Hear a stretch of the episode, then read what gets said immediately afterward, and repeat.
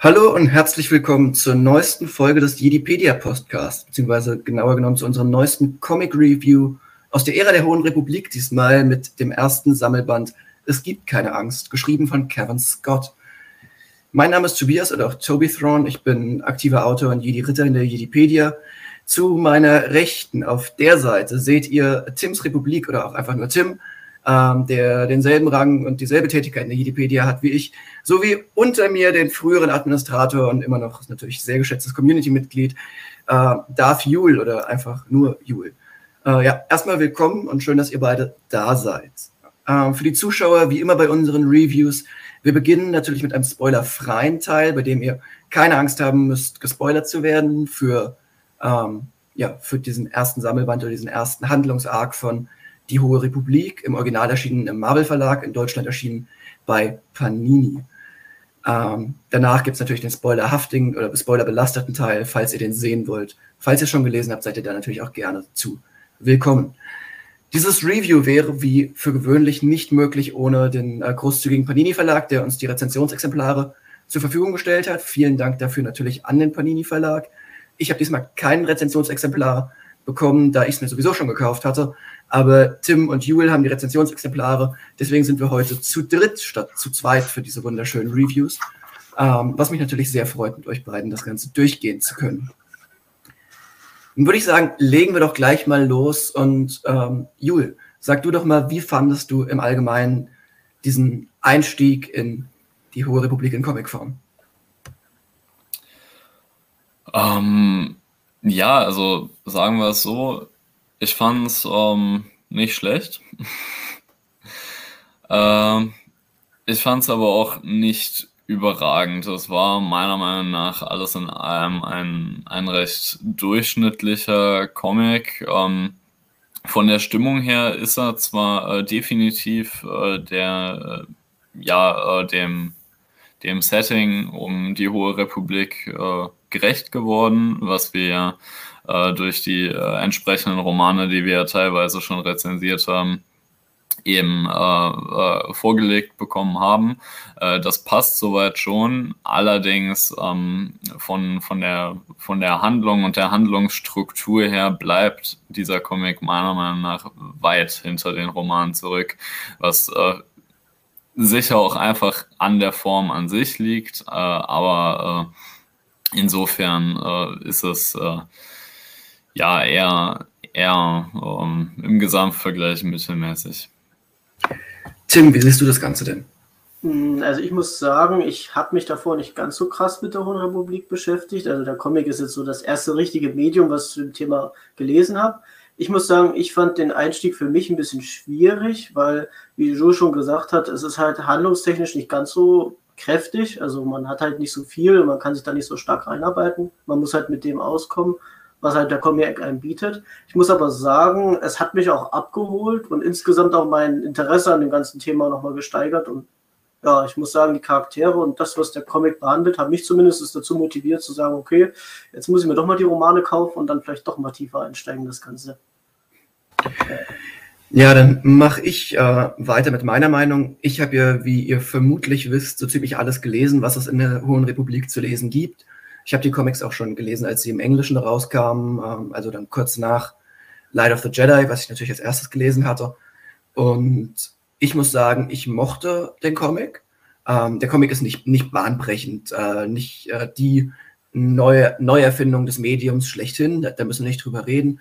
Ich fand den Comic trotzdem gut, ähm, einen netten Einstieg auch visuell in die Ära und gerade mit den Drängier natürlich auch einen äh, Bösewichten eingeführt, der ähm, ja, der die Ära zumindest im, am Anfang mit definiert. Für mich insgesamt ein interessanter Comic, ähm, der, der sich langsam aufbaut, der jetzt nicht den allerschnellsten Start hat, aber am Ende doch ein, ein spannendes Finale. Und äh, für mich auch einiges an emotionaler Fallhöhe zu bieten hat. Also vielleicht sehe ich das anders, weil ich irgendwann noch tiefer in der Ära drin bin oder ich weiß es nicht. Ähm, für mich persönlich ein, ein sehr schöner Einstieg mit Potenzial nach oben aber definitiv kein, kein schlechter Comic. Ähm, gehen wir mal kurz auf die äh, Charaktere ein. Und, unser Hauptcharakter ist natürlich Keith Trennis. Ähm, am Anfang des äh, des Comics als äh, junger Padawan von Meister Skier, dem trandoschanischen Jedi-Meister und generell einer der coolsten Charaktere, den die Hohe Republik-Ära zu bieten hat. Ähm, die einen, einen, sehr spannenden Bogen für mich durchmacht, der aber, das kann ich jetzt als jemand sagen, der ähm, die Comics auch schon weitergelesen hat, soweit sie im, im, Englischen schon veröffentlicht sind, der noch nicht abgeschlossen ist mit dem, was wir in, in diesen fünf äh, Einzelbänden zu sehen bekommen. Von daher, da, da gibt es noch mehr Entwicklungspotenzial. Trotzdem mag ich gerade die Dynamik zwischen Skier und, ähm, und Kief sehr, sehr gerne, muss ich persönlich sagen. Ähm, Tim, wie, sie, wie stehst du denn spoilerfrei zu Kief und Skier? Also ich muss sagen, äh, Kiew an sich, ähm, wo wir erstmal sozusagen den Charakter an sich bekommen haben, ich meine, die waren ja auch alle schon in diesen Konzepten beteiligt. Ich muss sagen, ich fand sie am Anfang nicht ganz so leicht. Kommt Tim nur bei mir gerade sehr leise an, oder? Also ich höre ihn. Jule, hörst du ihn normal, oder? Okay, ich glaube, irgendwas spinnt, spinnt bei mir gerade. Red weiter, ich bin gleich wieder. Okay, okay, ja. Ähm, also wie gesagt, für mich war sie am Anfang nicht ganz so leicht zum Reinfuchsen, aber ich muss sagen, ihr Stil hat mir dann schon sehr gefallen. Ich fand halt, sie hat sich auch in dem Comic gut gemacht. Soweit ich weiß, ist ja doch da so ein bisschen so der Hauptcharakter mit unter mit ihrem Meister. Und wie, Ju, äh, wie äh, Tobi gesagt hat, fand ich natürlich auch die Dynamik zwischen der Schülerin und dem Meister an sich interessant. Skier, muss ich sagen, ich bin nicht so der Fan von den Trandoshanern. Ich bin da noch so ein bisschen gezeichnet von Republic Commando. Aber ich muss sagen, ich fand ihn an sich in Ordnung. Also er war schon, für die Rolle, die er gespielt hat, hat er ganz gut reingepasst, fand ich. Und ja, auf jeden Fall interessante Charaktere beide, muss ich sagen. Jul, von dir was zu dem Thema? Also, äh, Skier muss ich dir, Tobi, auf jeden Fall zustimmen. Er ist ja auch äh, in äh, in Light of the Jedi schon äh, ein ziemlich, äh, ziemlich äh, cooler Typ. Ähm, und äh, ich finde, das geht hier auch grundsätzlich weiter. Ich, wo ich allerdings äh, ein bisschen dann auch wieder äh, meiner vor, vorherigen Aussage eben ja bedingt ähm, wieder, also andere Auffassung habe, ist, dass ich die, die äh, Beziehung zwischen, zwischen äh, Kiew und Skier hier erstmal äh, später dann, dann nicht mehr so, aber äh, in großen Teilen des Comics, also sagen wir so die ersten vier Bände, ähm, sehe ich das als sehr flach an, was, was uns da gezeigt wird. Okay. Ähm, ja, ich meine, Gut, ich, ich habe natürlich auch den Handlungsbogen, wie es weitergeht, noch mit im Kopf, ähm, was da dann natürlich auch nochmal noch mal äh, dazu spielt.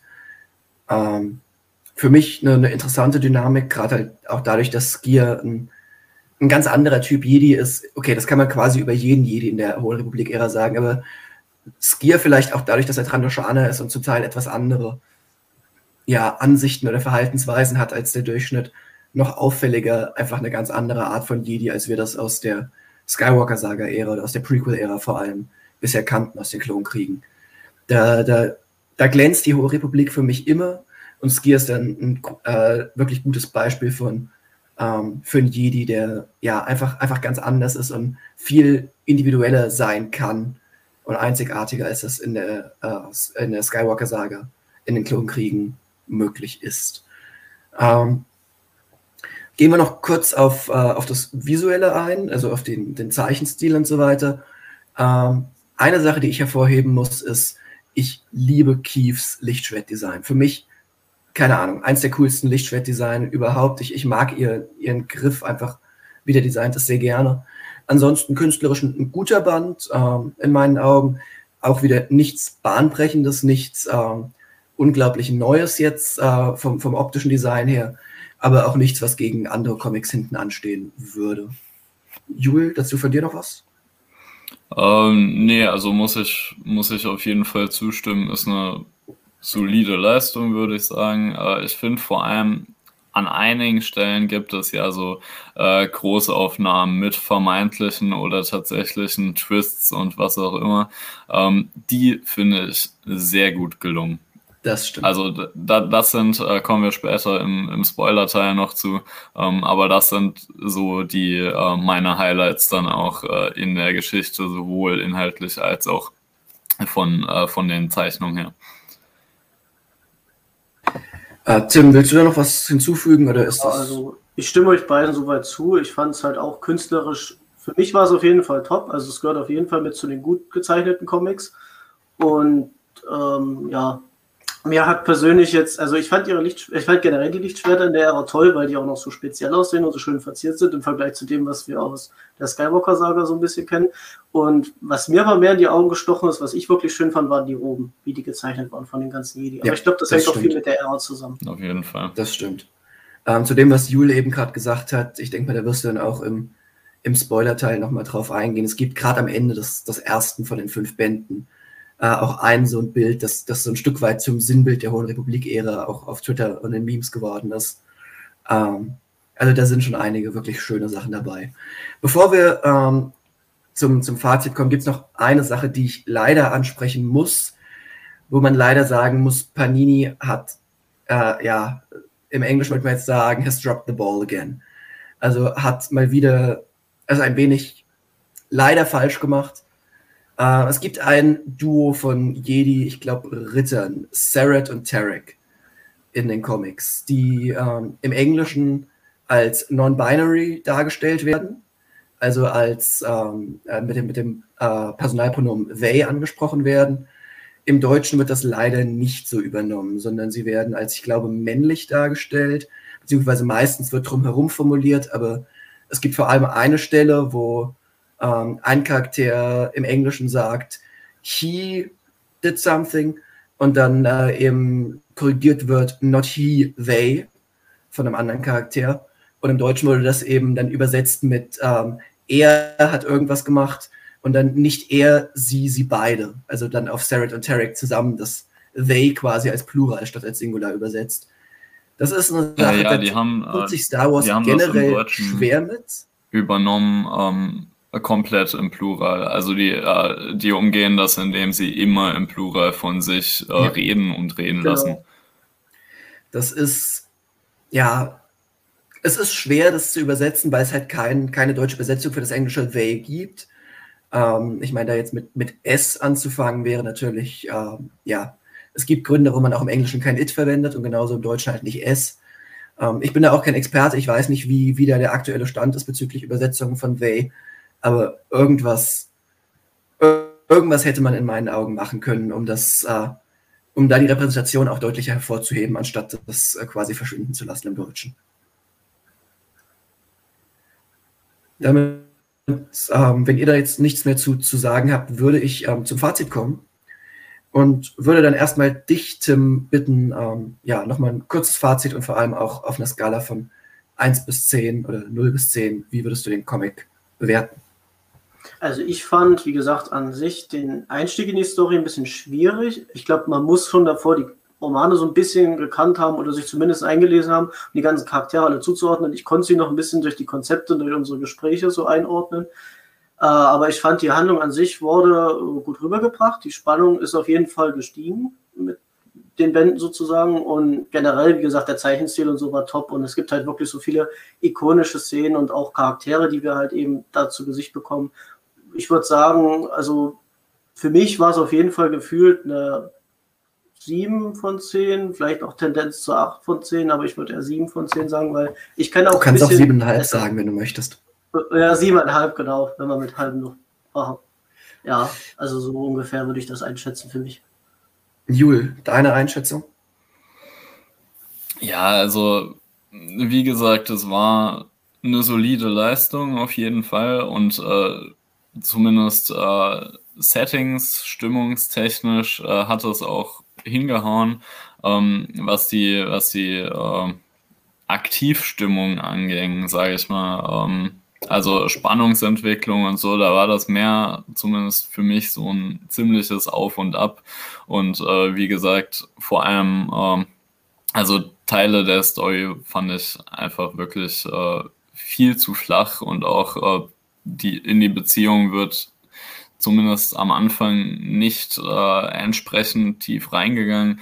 ähm, was es äh, einfach ein bisschen für mich gedämpft hat. Ich würde also eher sagen ähm, 6,5 bis 7 so. Was ähm, trotz allem noch gut ist. Ne? Also ich, ich wäre auch so im, im, Bereich von Tim gewesen, bei einer 7,5 mit Tendenz Richtung 8. Ähm, ich mochte den Comic. Ähm, wie gesagt, es war jetzt nichts bahnbrechend Neues, aber gerade auch aufbauend auf Light of the Jedi hat er, hat er Spaß gemacht zu lesen, hat er eine interessante neue Seite auch gezeigt. Ähm, und für mich ein, ein wirklich guter, unterhaltsamer Comic ähm, mit Potenzial nach oben das auch, soweit ich das von den bisherigen, bisher veröffentlichten Comics sagen kann, ausgenutzt wird. Ähm, für mich ein, ein, spannender Comic im Großen und Ganzen und vor allem äh, allein dadurch, dass halt einer der beiden bisherigen Hauptbösewichte der Hohen Republik-Ära hier sehr prominent auftritt, ähm, denke ich, für jemanden, der sich mit der Hohen Republik-Ära wirklich auseinandersetzen will, neben den Romanen und den YA-Novels äh, essentielle Lektüre für diejenigen, die es wirklich, ja, das, die komplette Experience mitnehmen wollen aus der Hohen Republik-Ära. Damit sind wir am Ende unseres spoilerfreien Teils. Wenn ihr äh, bis hierhin geschaut habt, erstmal vielen Dank, dass ihr euch das angeguckt habt. Denkt noch dran, ein Like dazulassen, einen Kommentar dazulassen. Ähm, wir haben Links in der Infobox in, mit diversesten oder in der Videobeschreibung mit diversesten äh, Social Media Accounts und am Discord-Server und so weiter guckt da gerne mal rein. Wir sind jetzt auch auf Spotify und ich glaube auch auf Google Podcasts, auf jeden Fall auf ein paar äh, Podcast-Plattformen. Da könnt ihr natürlich auch sehr gerne mal vorbeischauen, und äh, abonnieren und euch die Sachen nochmal anhören. Falls ihr das darüber hört, dann folgt uns auch auf YouTube und anderen Social-Media-Seiten, um ja, alles mitzubekommen. Wir bedanken uns bei jedem, der bis hierhin eingeschaltet hat und gehen jetzt über zum Full-on-Spoiler-Teil. Also falls ihr keine Spoiler wollt, Achtung, Achtung, jetzt geht es mit den Spoilern los. Letzte Chance und go. Ja, der Comic beginnt mit äh, Keith Trennis Padawan-Prüfung äh, oder, oder ja, Jedi-Prüfung, Jedi Trials, die eine unerwartete Wendung nehmen, nach der sie dann denkt, dass sie doch sicherlich ähm, äh, durchgefallen ist, aber natürlich wird sie am Ende doch zur Jedi geschlagen und bekommt äh, und ist dann auch Teil der Eröffnungszeremonie Zeremonie so rum von Starlight Beacon. Ich glaube, viel mehr braucht man zum ersten Band nicht sagen, weil was da passiert, ist irgendwie nicht so spannend in meinen Augen. Oder wie steht ihr zum ersten Teil? Hm, also, wenn ich anfangen darf, ich hätte gesagt, ich fand an sich beim ersten Teil den Einstieg halt, ja, wir sehen halt die äh, junge äh, Keith, wie sie halt eben auf dem Planeten so ein bisschen trainiert oder so und dann von ihrem Meister überrascht wird. Die beiden liefern sich dann ein kleines Duell und dann stellt er halt sie vor so eine klassische Jedi-Prüfung. Okay, hier ist was ganz Hohes. Ähm, ich habe da so einen Anhänger hingepackt, versuchen wir da irgendwie hochzuklettern und nichts zu machen. Also diese typische Jedi-Prüfung. Und dabei kriegt sie halt eben mit, okay, ähm, ich glaube, da kommen dann diese komischen Insektenviecher, die äh, Ridati oder wie die hießen. Und die überraschen sie so ein bisschen und sie hat da diese kleinen Anhängse, die dann immer um sie rumfliegen, die so wie so kleine Feen aussehen. Also äh, ich glaube, Kanri hieß der eine. Den anderen habe ich gerade nicht mehr. Ich glaube, Lekaki. Also die fliegen da irgendwie rum und stören sie und sie muss sich aber konzentrieren, halt dieses quasi dieses Jedi-Ding. Und ich fand das an sich cool halt, wie sie halt eben das verbunden haben mit ihrer ersten, also ihre erste Prüfung geht halt in die Richtung, okay, klassisch Jedi hier, stell dich der Herausforderung und so, so hast du ja schon 100 andere gemacht. Und dann kommt wirklich ein richtiges Problem und sie muss sich beweisen und das ist ja dann das, was sie dann mehr oder weniger dann nachher dann, wo sie dann den Grund haben zu sagen, okay, hier, du hast dich bewiesen, jetzt machen wir dich zur Jedi. Und dann natürlich, wie du auch gesagt hast, sie verbinden das ja dann mit der Starlight Beacon, wo wir ja dann erfahren, dass Ava Chris dann die Marschädin davon wird. Also die ist ja so sowieso so prominent in der Ära, ist mir aufgefallen. Und ja, wie gesagt, dann diese ikonische Szene fand ich halt persönlich toll. Also für mich waren so die Highlights auf jeden Fall, wie sie halt dann nachher dieses Problem löst, vor allem wie sie damit auch immer irgendwie so locker übergeht. Ich meine, man liest ja immer ihre Gedankengänge und das alles. Ja, und dann natürlich klar, danach hat diese Ritterszene klassisch halt, wie man es kennt, auch allein dieser Spruch ist dann immer toll. Fand ich auf jeden Fall erstmal an sich nicht schlecht gemacht. Aber ja, es ist halt für den Anfang vielleicht nicht ganz so spektakulär. Juli, von dir dazu noch was? Ja, also zwei Punkte. Das Einzige, was da wirklich irgendwie äh, so beziehungstechnisch irgendwie noch ein bisschen relevant war, wird, wie auch immer, war eben dieses, das, ähm, das, äh, äh, wie hieß sie jetzt, Keith? Nee. hm. Keen, doch Keith, Keith, ähm, Keith, so fest davon überzeugt war am Ende, dass ihr Meister das alles wusste und so, ähm, was dann ja später nochmal aufgegriffen wird. Ähm, und ansonsten eben, also diese letzte Szene, die war schon äh, ja äh, beeindruckend, sagen wir mal. Hm. Es war zum Weinen schön, ja. Also fand ich echt schön gestaltet und das ist eben eine der Seiten, äh, wo äh, die, die künstlerische Leistung dann äh, zumindest innerhalb dieser Comics auch dann noch auf Höchstleistung aufgefahren ja. ist. For Light and Life, für Licht und Leben auf Deutsch, glaube ich, oder? Mhm. Ja. Ja, auf jeden Fall eine schöne emotionale Szene. Also zumindest dann aus ihrer Sicht finde ich das auch toll. Genau. Ja. Ähm, dann, Tim, mach du doch mal weiter mit was im Anschluss passiert. Genau. Also unsere Kief ist ja dann sozusagen jetzt zur Ritterin geschlagen und ihr Meister hat dann so ein bisschen distanzierteres Verhältnis. Wir haben ja am Ende des ersten Bands auch gesehen, dass er so ein bisschen mit sich selber kämpft. Ich muss sagen, ich, wie gesagt, kenne halt den Vorspann nicht dazu. Ich habe mich erstmal gewundert. Ja, und dann haben die irgendwie so ein Notsignal oder sowas verfolgt und landen dann in so einem äh, speziellen, ich glaube im Weltall, an einem bestimmten Punkt und entdecken da ein zerstörtes Raumschiff, das betreten die. Das wurde dann irgendwie von Gas geflutet und der Hinweis geht dann auf die Nihil, die dann anscheinend Piraten waren. Soweit ich das in deinem Artikel nachgelesen habe, waren die halt eben auch für diese Hyperraumkatastrophe ja, eine, eine sehr eigen, also ich glaube, man muss Light of the Jedi gelesen haben, um es wirklich zu verstehen, was die Nihil sind. Ähm, oder, Jul? Ja. Ja. Also ich fand es schwierig, also bis auf diesen einen Kämpfer, der dann nachher mal da hervorspringt und dann in dem Jedi-Ritter dann, also in ihrem Meister, in dem Skier dann so eine Flashback raushaut und er dann so wild um sich schlägt und sie ist dann damit konfrontiert. Dann lernen wir natürlich noch die zwei äh, Zwillinge kennen, die du ja vorhin schon erwähnt hast, Terek und Zeret, die dann die ganze Zeit rumspringen und halt eben, ja, machtverbunden sind. Ja, und im Endeffekt entdecken die dann so einen Hutten, der die dann so ein bisschen ja, verwirrt, der halt erschossen, erstochen, vergiftet, was weiß ich wurde. Und dann bringen sie den ja auf die Starlight Beacon und verfolgen dann irgendwie das Getreide oder so, was die im Schlepptor hatten, was die für das Bagda brauchen, soweit ich das verstanden habe in der Zeit, für die Extraktion davon. Naja, und dort sehen wir dann halt eben, dass dann halt eben da dann äh, der Hidi-Meister halt eben irgendwas verfolgt, also irgendwas, weil der eine verschwindet dann irgendwie in den Feldern und ja, eigentlich ist das dann auch dann der Punkt, wo der zweite Teil aufhört. Ja, also was sagt ihr dazu? Also ich persönlich ja. muss erstmal sagen, ich fand es äh, auf jeden Fall schon mal ein bisschen spannender. Äh, Zumindest dann so die verschiedenen Szenen, die man halt gesehen hat, auch halt eben, wie es halt jetzt mit Keith weitergeht, wie sie sich halt so mit ihrer, ihrer ersten Mission macht. Und ja, wie gesagt, halt eben mit dem Meister fand ich es halt an sich cool. Ich glaube, die Szenen sind davor noch nicht im digitalen, äh, im Medium gewesen dass man halt eben sieht auch diese eine Schlacht da, wo da halt eben irgendwie dann noch erklärt wird, dass der Meister seinen Arm verliert und so. Das fand ich an sich halt, zumindest für den Charakter nicht schlecht, dass sie das so ein bisschen schon mit Flashbacks ausgeführt haben. Genau. Also was denkt ihr dazu? Mach du doch weiter. Ähm, ja, also ich muss sagen, diese, äh, diese eine Szene direkt äh, oder Einstellung direkt nach ähm, nach dieser äh, Feier in der Starlight Beacon, dieser eine Seite mit äh, Skier, der irgendwie, äh, ja, bisschen äh, verzweifelt, wie auch immer, ähm, gehört, glaube ich, zu meinen, zu meinen Highlights äh, der kompletten ersten fünf Bände. Ähm, einfach weil es ausnahmsweise etwas ist, wo, wo der Leser oder der, der Rezipient äh, sitzt und denkt, hm, was ist denn jetzt los? Also wirklich ein, ein Punkt, wo du nicht zwangsweise oder nicht weißt, okay, was passiert jetzt, was, was, ist, äh, was ist jetzt explizit los mit dem. Ähm, also ein Punkt, wo eigentlich noch alles passieren kann. Ähm, und das äh, fand ich äh, sehr, sehr erfrischend in einem Kontext, in dem der übergroße Teil der, der Handlung äh, sehr vorhersehbar ist. Ja. Ja, und dann ähm, weitergehend eben, eben Story und so.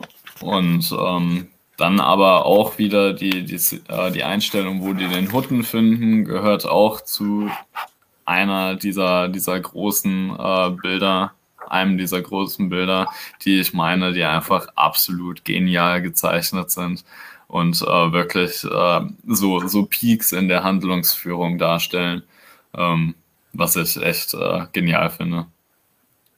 Mhm. Ja, Tobi, also, was sagst du dazu? Dieses Bild vom, vom Hutten äh, kann ich mich nur anschließen. Das war, war sehr schön. Also schön im, im Sinne von schön gemacht, nicht schön im Sinne von ein wunderschönes Bild, das äh, jeder sich die ganze Zeit angucken möchte. Äh, dieses äh, durchlöcherte Hutten-Kadaver-Ding war schon interessant. Ähm, generell, ja, für mich ein, ein, interessanter, also auf jeden Fall eine klare Verbesserung zu, zu Band 1. Das äh, muss ich sagen, noch nicht ganz das Highlight äh, des, des ähm, Handlungsarcs, aber für mich doch ein sehr spannender ähm, oder ja, deutlich besserer, deutlich spannender zu lesender ähm, ja, Band. Tim, du kannst gerne weitermachen mit Band 3. Genau, dann, wie wir aus Band 2 erfahren haben, ist ja im Endeffekt Zeret verschwunden und das zwingt ja mehr oder weniger dann den Rest, also hier Avi Chris und ähm, dann tief quasi dazu dann ähm, zu schauen, okay, ähm, was ist, passiert eigentlich auf dem Planeten? Wir haben dann im Endeffekt nur noch Terek, der sich irgendwie ganz komisch verhält, weil er halt mit seinem Bruder über die Macht verbunden ist. Also die sind so wie, ich würde sie als geistige Zwillinge oder so bezeichnen. Also so wie, keine Ahnung, sind halt nicht über die Körper wie siamesische Zwillinge verbunden, sondern halt über die Macht. Und dadurch, was der eine empfindet, kann der andere auch empfinden. Und ja, im Endeffekt macht sich dann, also Kief tut erstmal mit der Zivilbevölkerung quatschen, mit den Farmern und so und sich dann so ein bisschen mit den anfreunden. Da kommt dann eben so ein Typ, dessen Namen ich gerade nicht mehr weiß, der dann so ein bisschen angestunken ist, so dieser Vorarbeiter oder was das ist, oder dieser Vorsteher, der dann natürlich, wie wir später erfahren, noch ein kleines Geheimnis hat, was er den Jedi halt ja nicht so gleich offenlegen will. Naja, und Kiefer zieht sich dann sozusagen in die Felder, sucht dann ähm, mehr oder weniger nach äh, Serek und dabei trifft sie einen Jungen, der sie witzigerweise dann zu dem Punkt führt, wo sie hin muss. Also sie gehen danach in so eine Höhle und dort treffen sie ja dann mehr oder weniger auf eine Kreatur, auf die Drängier, die halt in dieser der Old Republic Serie halt eben sehr stark aufgebaut wird. Also es sind sozusagen, ich würde jetzt mal sagen, intelligente Pflanzen, also fleischfressende Pflanzen, die sich sozusagen von der dunklen Seite irgendwie verzerrt sind. Das spüren die Jedi auch in dem Comic. Das zwingt ja auch danach Avi Christa mehr oder weniger einzugreifen. Und ja, im Endeffekt, wie wir dann auch erfahren, wird dann der Meister mehr oder weniger von ihr, also der Skier von diesen Pflanzen infiziert und ja, dann kommt es dann natürlich dann dazu, Key findet dann natürlich auf der einen Seite Serek und will ihm halt helfen, dann kommt diese Riesenpflanze, diese Trängier und will die halt eben überziehen und so, dann erfahren wir, glaube ich, auch schon was über die Trängier, dass die irgendwie was mit den Sith zu tun hatten, also zumindest sieht man da welche mit roten Lichtschwertern, wo ich jetzt mal sagen würde, dass das Sith sind und dann passen die halt, erst arbeiten die zusammen, dann arbeiten die nicht zusammen und im Endeffekt was wir da halt eben sehen, ist, diese Pflanzen wollen sich halt weiter und weiter ernähren. Also entweder halt diese Menschen übernehmen, so wie diese geonosianischen Hirnwürmer, und die halt benutzen sozusagen, um sich weiter zu vermehren und halt immer mächtiger zu werden. Und ja, was wir jetzt sehen, ist auf der einen Seite, dass Avikris einschreitet, den hilft, der Meister wird aber von diesen Pflanzen verzehrt und dann im Endeffekt, ich glaube, am Ende des dritten Bandes sehen wir dann halt bloß, wie der Meister dann halt davor steht und halt von den Pflanzen kontrolliert sich dann gegen seine Mitstreiter wendet wahrscheinlich wird er auch von den Pflanzen irgendwie übernommen, weil er halt eben mit sich selber so ein Konflikt ist. Wir erfahren ja später, glaube ich, auch noch, dass es dann speziell einen Grund gibt, warum er sich so komisch verhält. Nicht nur wegen diesem Kampf und diesen Flashbacks, sondern auch wegen was anderem. Ja, das ist erstmal so die grobe Handlung zusammengefasst, weil ich mich erinnere. Ja, das äh, fasst das Ganze doch eigentlich ganz gut zusammen. Und ja, wir sehen die äh, Drangier jetzt mal in, in voller Kapazität quasi. Äh, was natürlich interessant war, äh, gerade auch falls man ähm, ein gewisses High Republic Buch gelesen hat, in dem die Drangier vorkommen, ähm, was ja Jule und ich beide gelesen haben, soweit ich weiß, ist das ähm, ja auch einfach nochmal noch mal spannend, den, den Vergleich zu haben. Ich fand tatsächlich, dass die Drangier hier anders wirkten, als ich, als ich sie mir auf Basis äh, der Schriftform vorgestellt hatte. Also in der Schriftform wirkten die Drangier für mich viel mehr ja, wie, wie Individuen, wie, wie Personen, die halt irgendwie so baumartig sind, aber trotzdem mehr, ich will nicht sagen humanoid, aber mehr so ein bisschen wie irgendwelche Alien halt in Star Wars auch äh, aussehen können, aussehen. Und hier sind sie ja wirklich diese Full-on-Monster eigentlich. Ähm, fand ich eine interessante Ambivalenz, hat mich aber nicht so sehr gestört ähm, im Endeffekt, weil sie doch recht einheitlich dann so beschrieben werden oder ähm, also abgesehen von, von jedem ersten Buch, beziehungsweise sie auch, ähm, auch in anderen Medien ähnlich gezeigt und beschrieben werden.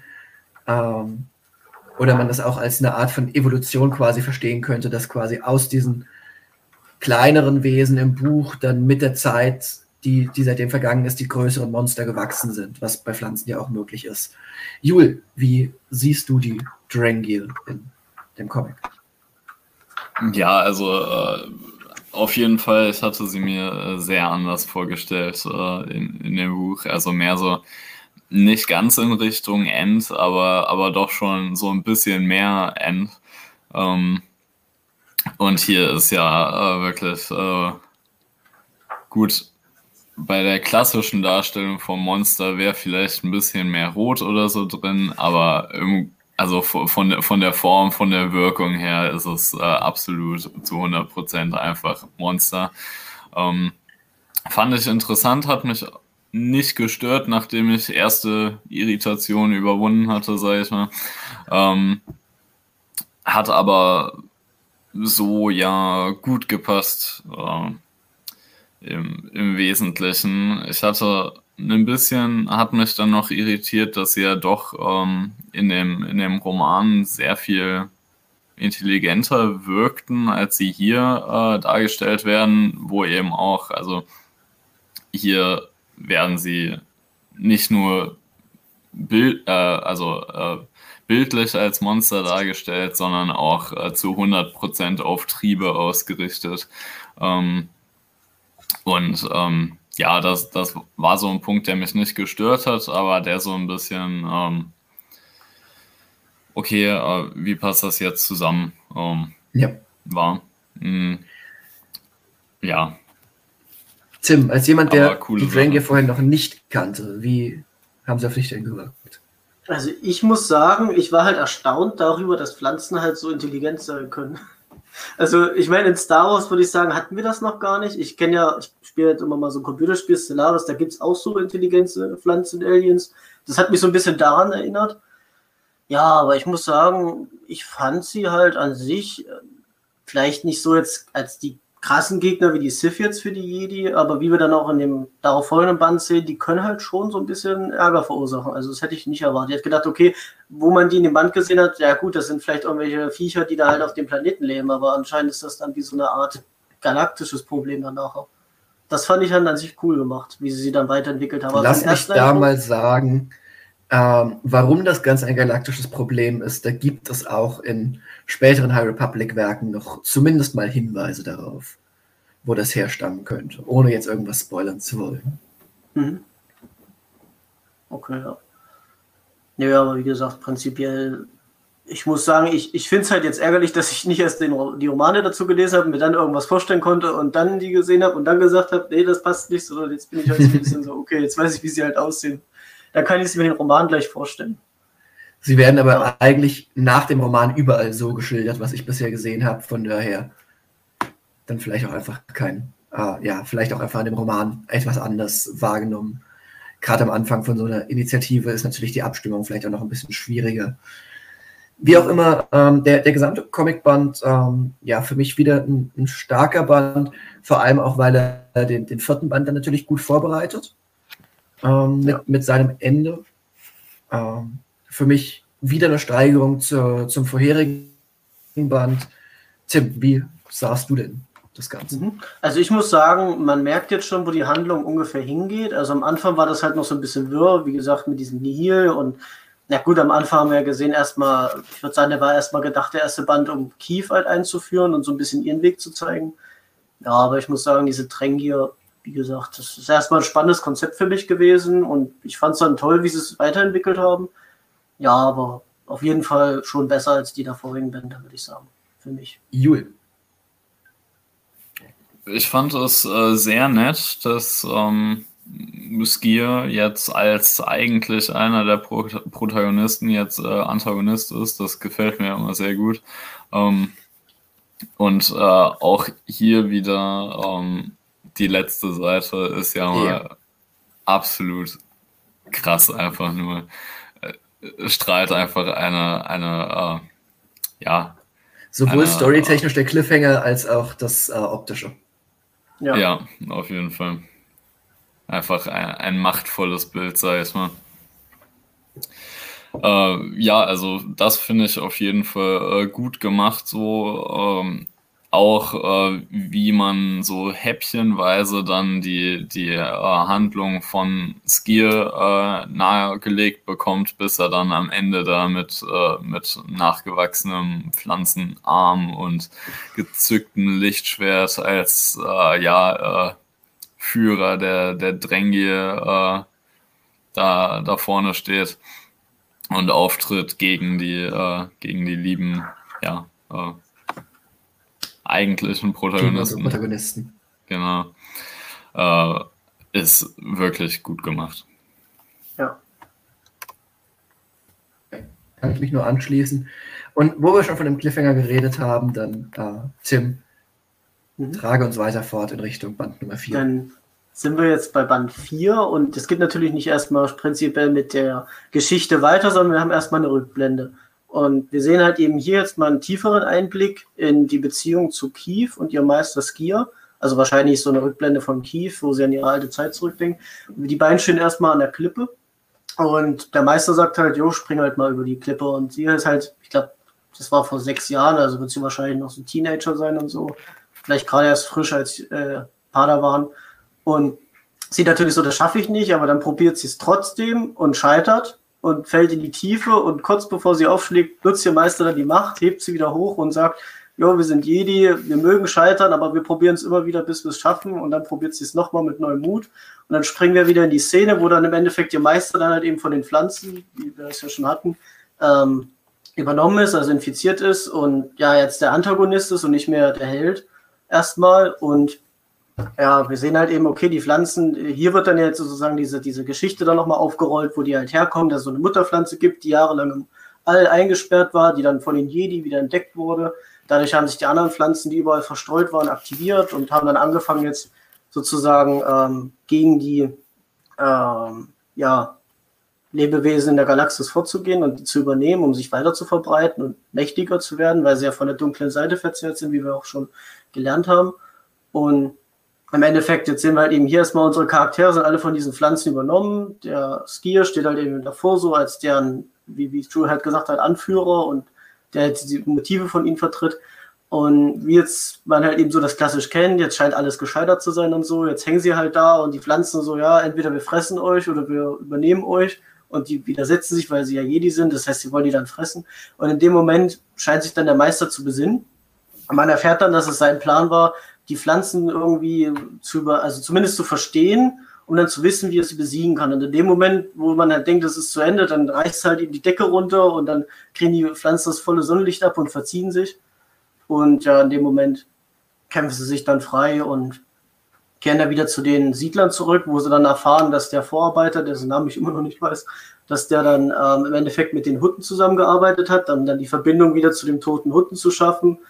Und was wir dann im Endeffekt erfahren, ist sozusagen, dass dann irgendwie die Hutten gerufen wurden und in dem letzten Bild, was ich auch wieder toll fand, knallen die dann irgendwie auf den Planeten und so und da stehen dann so vier Jedi, also der Skier, der immer noch mit sich selber zu kämpfen hat, Serek und Terek, die sich immer noch wieder äh, einfinden müssen und dann haben wir halt noch Abi und Kief, die dann sozusagen jetzt die Situation retten müssen. Und dann hast du natürlich noch gleichzeitig das Problem mit den Drängier, die ja noch äh, in der Galaxis wüten, aber dann geht es natürlich erst im vierten Mann weiter. Also ich muss sagen, von der Spannung her fand ich es toll. Ich fand auch diesen Twist nicht schlecht, also dass halt der Meister erst sozusagen der Böse ist und dann irgendwie es schafft, sich wieder zu, aufzurappeln und dann ist er derjenige, der es rettet und so. Und dann ist er erstmal eine Zeit lang wieder er selber und kämpft aber immer wieder mit sich selber. Man sieht auch wieder diese Flashbacks zu ihm. Ich fand auch nicht schlecht, wie sie jetzt die Tränke etwas erklärt haben. Und ja, natürlich dann, wie gesagt, wie die Helden jetzt sozusagen sich da durchkämpfen und dann denkt man, sie haben irgendwie jetzt nur ein Problem, dann kommt einfach schon das zweite und dann müsst ihr einfach gucken, wie sie das jetzt auch noch lösen. Also für mich war es auf jeden Fall schon fast so das Highlight der ganzen Geschichte.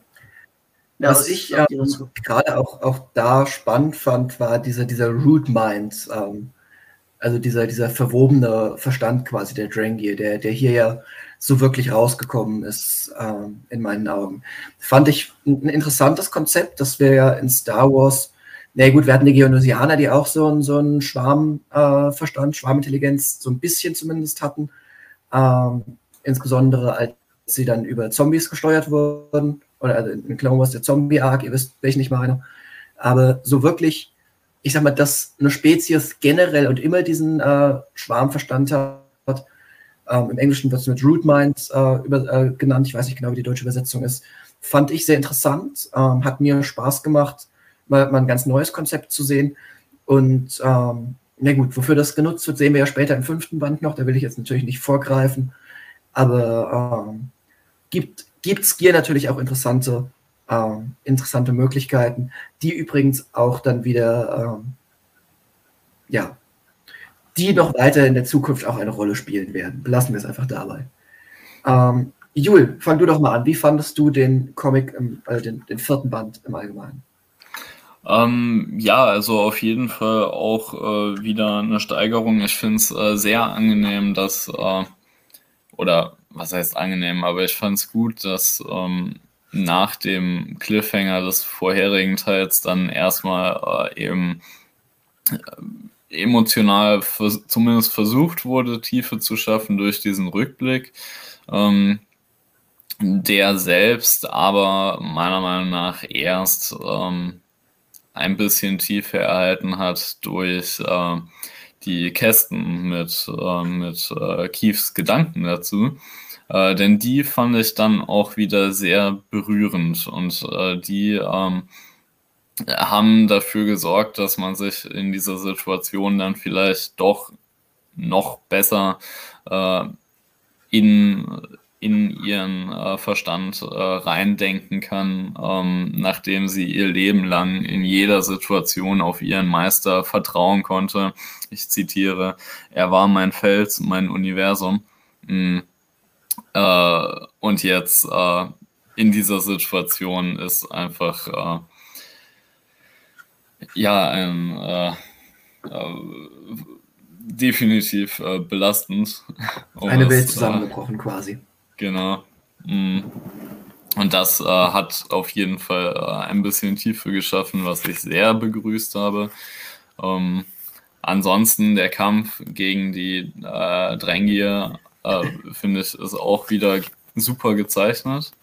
Ähm, das ist echt, äh, echt cool da unten, sag ich mal. Ist ja alles unterirdisch.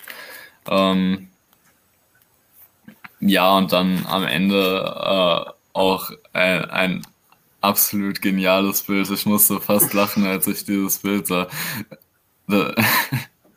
es ist gleichzeitig so absurd, aber, aber Miyaga ist mit doch ihrem, so machtvoll. Äh, mit ihrer Entourage. Oder welches Bild meinst du jetzt? Ja, ja. Ja, das ist, es sieht einfach großartig aus.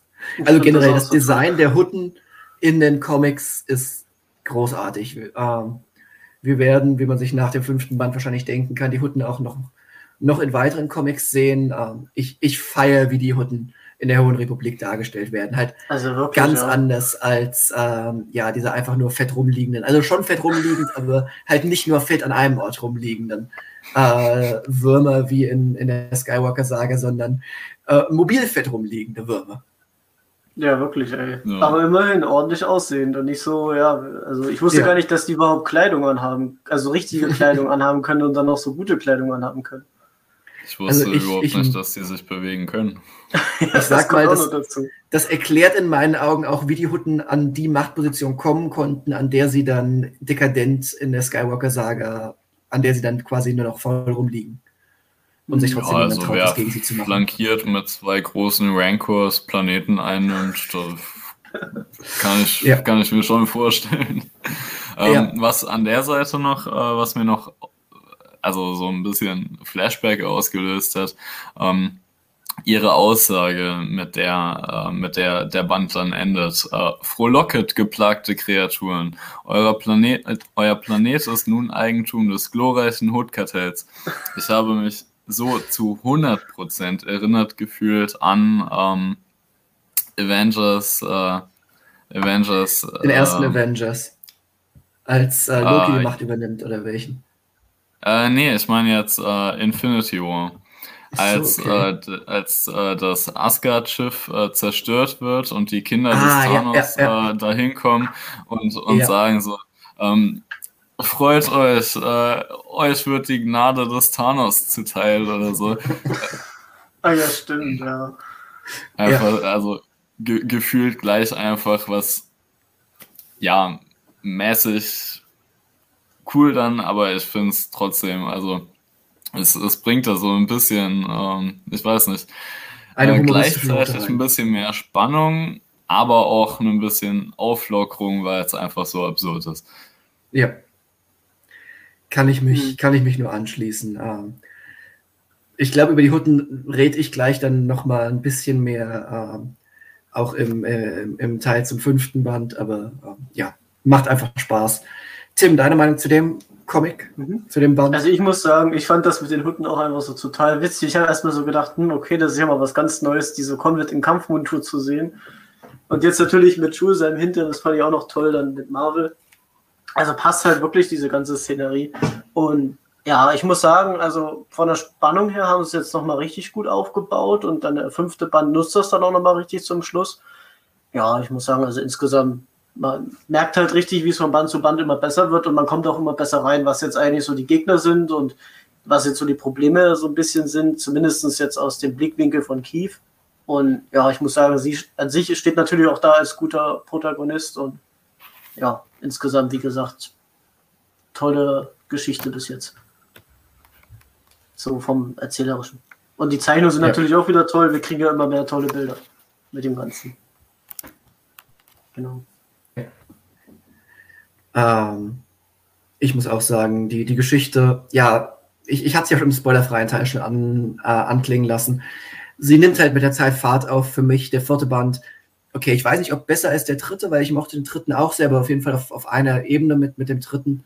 Und ähm, natürlich eine wunderbare Bühne geschaffen für den vierten Band, über, äh, über den, für den fünften Band, über den wir dann, glaube ich, jetzt als nächstes reden können. Tim. Mhm. Ja, genau, beim fünften Band landen wir eigentlich direkt in der Schlacht zwischen den Jedi und den Hutten. Also wir sehen dann auch, wie die Rancoren eingesetzt werden und wie die halt eben dann Jedi so ein bisschen herausfordern, die Jedi sich wehren und so. Weil das Problem, was wir haben, sozusagen, dass die Hutten diesen Planeten irgendwie gegen Schutzgeld halt eben versprochen haben zu verteidigen. Und die sind dann halt da und dann merkt man halt schon ein bisschen den Konflikt, okay, aber ich will halt eben so ein bisschen das Ganze noch vermitteln, aber Skier, der dreht dann halt durch und naja, geht halt im Endeffekt auf die Anführerin los und dann bekämpfen die sich dann, wie gesagt. Und ja, im Endeffekt haben wir dann auf der anderen Seite sehen wir dann auch noch in der ähm, Starship Beacon, so heißt ja dieses äh, Starlight Beacon, also dieses, diese Raumstation, dass die im Endeffekt dort den Totenhutten untersuchen. Und da findet man jetzt nochmal eine Verbindung zu den Trengier, weil der von diesen Trengier infiziert wurde. Und wenn die halt auf dem Planeten kämpfen gegen die Hutten, merkt man halt immer, okay, wie die Trengier halt eben jetzt überall versuchen, sie auszuweiten. Und am Anfang kämpfen ja noch gegeneinander die Jedi und die Hutten. Und ja, keine Ahnung, versuchen sich gegenseitig so ein bisschen Platz zu machen. Wir sehen dann auf der einen Seite dann noch die normalen Leute und ihren Anführer, wie der sich halt verpieseln will, weil er was mit den Hutten am Laufen hat und die sagen dann so, nee, hier kannst du dich irgendwie abhauen, dann greifen die dann an und so und auf jeden Fall sieht man halt eben, dass der Konflikt dann zwischen den ganzen Partien entbrennt. Und was ich dann toll fand, war dann die Szene, wo dann im Endeffekt äh, der Jedi-Meister ist ja dann erstmal wieder komplett in seiner Welt hier von diesen Pflanzen, also von den äh, und äh, ja, kämpft dann erstmal gegen seine Schülerin, die versucht immer wieder auf ihn einzureden, dass sie an ihn glaubt und so, und er ist dann aber erstmal so, nee, und dann hat er danach aber doch diesen Punkt, wo er dann sich wieder durchbeißen kann. Und dann überzeugt er sie halt davon, dass er halt jetzt sozusagen diese Schwäche dieser Kreaturen hat. Und was sie dann im Endeffekt macht, ist dann per Machtkontrolle die Kreaturen dann davon überzeugen, dass sie dann, ähm, ja, dass das Fleisch von denen verdorben ist. Und dann ziehen die sich erstmal zurück. Und jede, die dann auf der Raumstation auch kämpfen, die können sich erstmal freikämpfen. Und was ich halt auch gut fand in dieser Szene, ähm, wir haben ja dann, bevor die das sozusagen rausfinden, dann noch den Part, dass die Hutten auch erfahren, dass ihre Planeten angegriffen werden. Dann kämpfen erstmal die Jedi und die Hutten zusammen gegen diese Pflanzen. Und ja, wie gesagt, die finale Szene, die fand ich dann nochmal toll, wo dann sozusagen der Meister sich dann erstmal aufopfert. Das ist dann auch so ein Cliffhanger, wo, wo er dann erstmal bewusstlos oder vielleicht sogar tot ist und sie dann, also Keith dann vor ihm kniet und dann so, nee, du hast mir versprochen, dass da nichts passiert und so, aber ja, also insgesamt dann auch wieder eine tolle Aufopferung und was für mich halt auf jeden Fall das Highlight war, war dieser Kampf zwischen den Hutten und den Jedi. Also generell, wie die, die sich da gegenseitig, vor allem, wo dann auch die ganzen Söldner aus dem Raumschiff rausspringen und die dann angreifen. Ja, wie seht ihr das? Ja, also dieser, dieser letzte, dieses letzte Bild, Sekunde, ich habe hier doch den Comic auch. Ich habe hier im Gegensatz zu euch, weil ich mir selbst gekauft habe, die Comic-Shop-Variante, wo genau dieser, dieser Frame dann vorne drauf ist. Und ja, genau. ja ist wieder ein Beispiel von, von genau dem, was Jules schon gesagt hat. Einfach ein großartiges Bild, dass das viel Spaß macht zu sehen, ähm, was, was im Kopf bleibt, was man nicht einfach vergisst oder verliert. Und ähm, generell dieser, dieser gemeinsame Kampf mit äh, Jedi und Hutten, die Allianz, die Ava dann auf dem Schlachtfeld plötzlich knüpft, ähm, hat mir Spaß gemacht. Generell, ich, ich liebe Ava Chris. Also, wenn irgendwo Ava Chris vorkommt, dann ähm, ja, freue ich mich schon so ja, zu sehen. Ihr könntet mich Elsa Man nennen. ähm, aber nein, es ist, äh, es macht immer Spaß, äh, wenn, wenn sie dabei ist. Und Ava auf einem, auf einem Rancor zu sehen, hat natürlich auch viel Spaß gemacht im, im Laufe des Kampfs. Generell, die, diese äh, gezähmten Rancors, die, die die Hutten da dabei haben. Also viel epischer geht's doch nicht mehr. Und ja, ähm, ja, das ist halt das große Finale, wo die vier äh, Comics vorher drauf hingearbeitet haben. Und es macht, es macht einfach Spaß, das Ganze zu lesen. Ähm, wie gesagt, die Huttenkämpfen zu sehen, ist cool. Ähm, auch die, die kurzen Verhandlungen, bis es dann die ähm, Allianz äh, gab, fand ich, hatten, hatten auch eine schöne humoristische Seite zwischendurch. Und ja, dann das, das emotionale Ende, uh, This is not what you promised oder wie auch immer, ähm, dann, dann Keiths Kommentar am Ende ist. Ähm, das ist dann der Moment, wo es, wo es wirklich emotional wird und wo, ähm, ja, wo, glaube ich, niemand mehr verleugnen kann, dass das Ganze auch eine emotionale Fallhöhe hat, die es sich über die letzten vier Bände langsam aber sicher erarbeitet hat, in meinen Augen. Jul, da du vorhin die emotionale Fallhöhe zwischenzeitlich für niedrig äh, erklärt hast, darfst du jetzt weitermachen und mir widersprechen. Mm, also den Band an sich, abgesehen davon, dass er natürlich äh, fantastische Bilder wieder produziert hat, auch also als äh, als äh, gute Beispiele würde ich da tatsächlich mal an, äh, anführen. Ein kleineres Bild von, ähm, von, von der Hutten, äh, die da mit ihrem, mit ihrem Arm irgendwie äh, zehn Blasterstrahlen abwehrt oder so mitten im Kampf. Ähm, was ich, äh, ja, also war eben auch äh, bezeichnend, was die, was die äh, frühere Stärke der Hutten äh, an, anbelangt, eben äh, auch aktiv im Kampf dann eben äh, ja, äh, zu verorten und äh, nicht allzu schlecht auch. Ähm, was äh, die emotionale Fallhöhe angeht, würde ich dir zwar zustimmen, dass das Ende sehr emotional ist und definitiv das oder eins meiner zwei Highlights ist äh, der ersten fünf Bände. Ähm, tatsächlich auch äh, das, wo ich am ehesten sagen würde, okay, jetzt bin ich wirklich, wirklich gespannt, was passiert. Ähm, also die Art von Ende, wo ich denke, okay, es könnte auch eigentlich vorbei sein, weil alles, was jetzt kommt, versaut die Emotionalität des Endes eigentlich wieder. Ähm, aber bin ich gespannt, du meintest ja, es wird noch besser. Ähm, deshalb äh, lasse ich mich da mal äh, ähm, trotzdem positiver Dinge. Mm. Was du angesprochen hattest bezüglich über, über die ganzen vier Bände aufgebaut, ja, aber wirklich nur sehr vereinzelt. Und das ist, äh, das ist der Punkt, den ich meinte, äh, wo ich ja auch am Anfang sagte, es geht sehr auf und ab und die wirklich guten Sachen sind eben mehr so vereinzelte Peaks zwischendurch. Ähm, und hier eben auch, also da, da ist das, was ich äh, ganz am Anfang meinte, mit, äh, mit äh, äh wo sie sagt, dass sie sich zu 100 Prozent erstmal auf ihn verlässt und er immer der Einzige ist, der zu 100 Prozent an sie geglaubt hat, auch wenn sie es selbst nicht getan hat. dann zwischendurch ihre, ihre Gedanken eben während, während des Rückblicks. Ähm, auch wieder, er ist der Mittelpunkt meines Lebens. Ich vertraue ihm mehr als mein Leben an. Ich vertraue ihm alles an.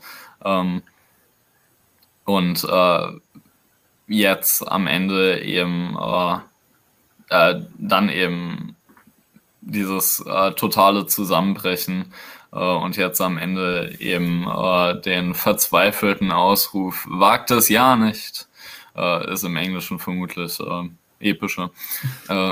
Ich weiß nicht mehr genau, was das Englische war, aber ja. Don't you dare äh, könnte sein. Ja, klingt auf jeden Fall besser. Englisch klingt immer besser. Grundregel ja, Nummer eins. ähm, ja, aber das ist halt so der Punkt, dass diese äh, diese, ja, dass der emotionale Aufbau eben nur sehr vereinzelt ist und der, der überwiegende Teil des Comics, der komplette Rest, abgesehen von diesen drei, vier Szenen, die jetzt tatsächlich zu diesem emotionalen Ende beitragen, total flach gehalten ist. Und es wirklich, zumindest nach meinem Verständnis, nur diese, diese drei, vier Szenen sind.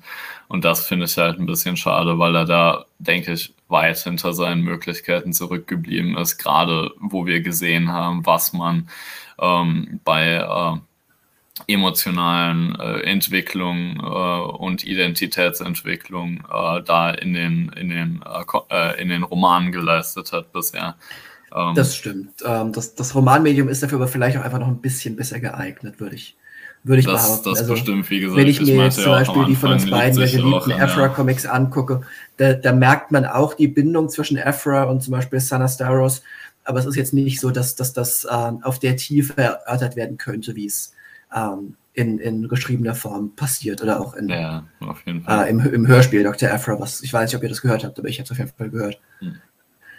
Ähm, willst du noch mal trotzdem was generell zu, zu dem finalen Band sagen? Ähm, wie dir das Finale des ersten Story Arcs gefallen hat. Na, ich? Ja.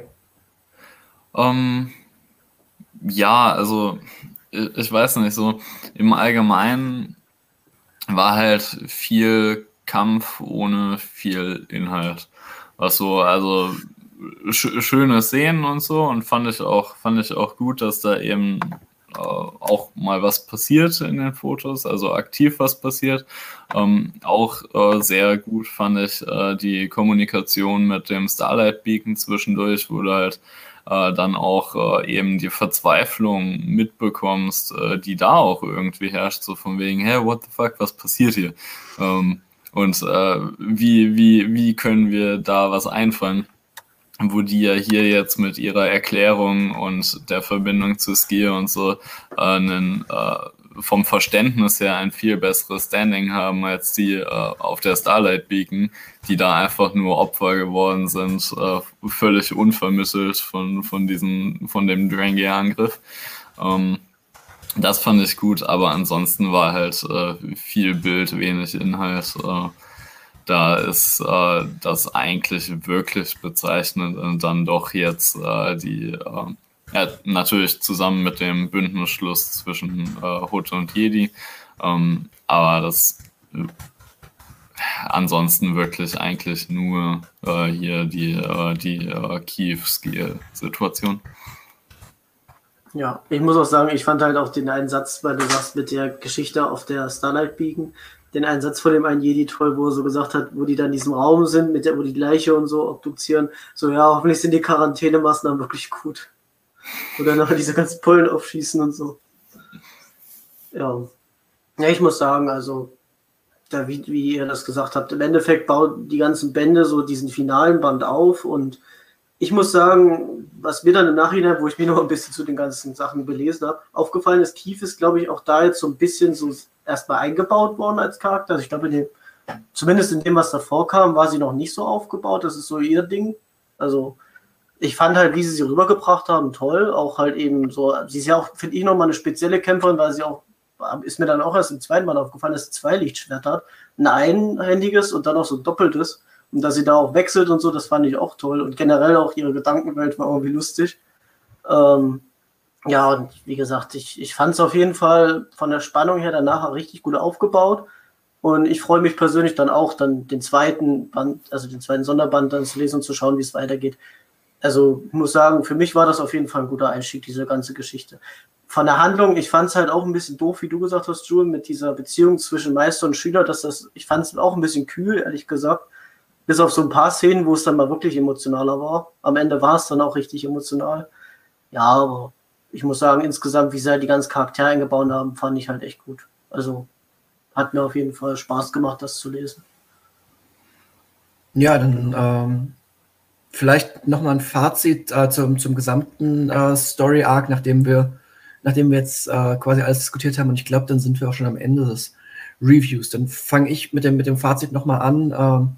Ja, man hat es, glaube ich, gemerkt. Am Anfang war es ein bisschen langweilig, also nicht langweilig, aber hatte es nicht ganz die Stärke, die es ähm, hinten raus hatte am Ende, gerade auch mit den äh, Kämpfen, das ist natürlich eine Stärke vom, vom visuellen Medium Comic. Ähm, eine größere Stärke als zum Beispiel die, die emotionalen Verbindungen zwischen Charakteren und so weiter. Ähm, das visuelle Medium wurde in meinen Augen sehr, sehr gut ausgenutzt, wie es, wie es Julia auch hervorgehoben hat, mit einigen wunderschönen Bildern im Verlauf des äh, Story Arcs und für mich ein lesenswerter Comic mit Potenzial nach oben, wie ich es auch vorhin eigentlich schon gesagt habe. Und von daher, äh, ja, Tim, dein Fazit. Ja, wir hatten ja auch eine ungefähr ähnliche Wertung. Also wir hatten ja beide so 7,5, Tendenz 8 gesagt. Also ich muss sagen, ich fand es auch toll. Also sowohl die Zeichnung, also es gibt ja Comics, die sind wirklich viel, viel schlechter gezeichnet. Und ich fand auch gerade, wie sie Kief dann oder auch andere, auch ihren Meister Skier in manchen Szenen hervorgehoben haben oder auch Ava Chris, aber Chris nicht Abi, ich habe immer Abi gesagt. Ja, fand ich halt toll. Also prinzipiell, wie sie es gemacht haben. Wie gesagt, die Handlung hat vielleicht ein paar kleine Macken und so. Und ich fand es halt auch schwer am Anfang, mich wirklich da reinzufinden, deswegen ich den ersten Band nicht ganz so super fand. Jetzt rückblickend betrachtet ist er natürlich nicht schlecht. Ja, also ich kann wirklich sagen, ich fand es gut. Ich fand jetzt den Punkt, den wir erreicht haben, ist auch gut, um weiter zu erzählen. Und dann halt das alles, wie es halt auch in der Geschichte eingebaut war, fand ich halt auch toll. Also es macht auf jeden Fall Lust, halt weiterzulesen und sich auch die ganzen anderen Sachen anzuschauen. Cool, dann gebe ich dir nochmal das Wort. Ja, also äh, im Endeffekt äh, muss ich rückblickend sagen, ich glaube, ich korrigiere äh, meine Einschätzung doch ein bisschen nach oben. Äh, weil jetzt, wo, wo wir das nochmal durchgegangen sind, äh, sind mir einige Sachen äh, doch nochmal ein bisschen stärker aufgefallen oder, oder tiefergehend aufgefallen, ähm, die das doch ein bisschen nach oben gehen. Also ich würde jetzt auf jeden Fall bei äh, einer soliden 7 sein. Auch mit Potenzial nach oben sicher. Ich vertraue da auch Tobi, dass, äh, dass da äh, auch noch äh, was geliefert wird. Äh, Glaube ich fest dran. Ähm, ja, ansonsten klar, man muss immer im Blick behalten, äh, worauf die Medien ausgelegt sind und das Comic äh, nicht äh, zwangsweise so, so gut für Identitäts- und äh, emotionale Entwicklung sind, ist völlig klar. Ähm, was äh, die Zeichnung angeht, auch äh, nochmal, es ist definitiv nicht das Beste an, an Zeichnungen, also vom, vom Zeichenstil her ist es definitiv nicht das Beste, was wir so äh, bekommen haben. Ich glaube, irgendwie zweiter und dritter Teil der, der zweiten Vader-Reihe oder so, also Vader Dark Lord. Das finde ich ist, ist so absolutes Peak, was äh, zumindest äh, Kanon-Comic-Zeichnungen angeht bisher. Ähm, und äh, dahinter ist das jetzt natürlich äh, zurückgeblieben, aber gerade die, die äh, Endzeichnung äh, jedes, äh, äh, jedes Heftes und auch zwischendurch immer mal wieder, ähm, gerade auch im Kampf, was echt eine, eine Stärke des, dieses Comics ist, wo ja viele andere Comics dann äh, in, in komplexen äh, Bildern äh, sehr häufig äh, auf starke Vereinfachung zurückgreifen. Das ist hier gerade nicht passiert. Ich hatte das Gefühl, je komplexer das Bild ist, desto äh, detailreicher wurde versucht, das auch einzufangen, was ich sehr gut fand. Ähm, und ja, also da auch solide Leistung auf jeden Fall. Ja, dann sind wir am Ende dieses äh, Podcasts und dieses Reviews, denke ich. Vielen Dank für alle, äh, für alle, die eingeschaltet, an, eingeschaltet haben, fürs Einschalten.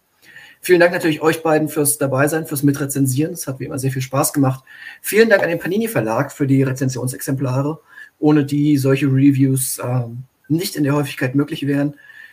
Falls ihr es noch nicht getan habt, bitte abonniert den Kanal, liked das Video, teilt es mit Freunden und Familie und sonst irgendwas oder auch den Podcast, falls ihr auf Spotify hört. Folgt uns auf sämtlichen Plattformen, also Spotify und äh, Google Podcast und YouTube und äh, Instagram, Facebook, was auch immer, Twitter, was es uns noch alles gibt. Vielen Dank, dass ihr dabei wart. Vielen Dank an alle, die ich gerade schon genannt habe.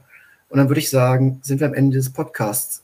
Wir sehen uns vermutlich nächste Woche schon wieder mit einem Review zur deutschen Version von Das Licht der Jedi. Bis dahin macht's gut und möge die Macht mit euch sein.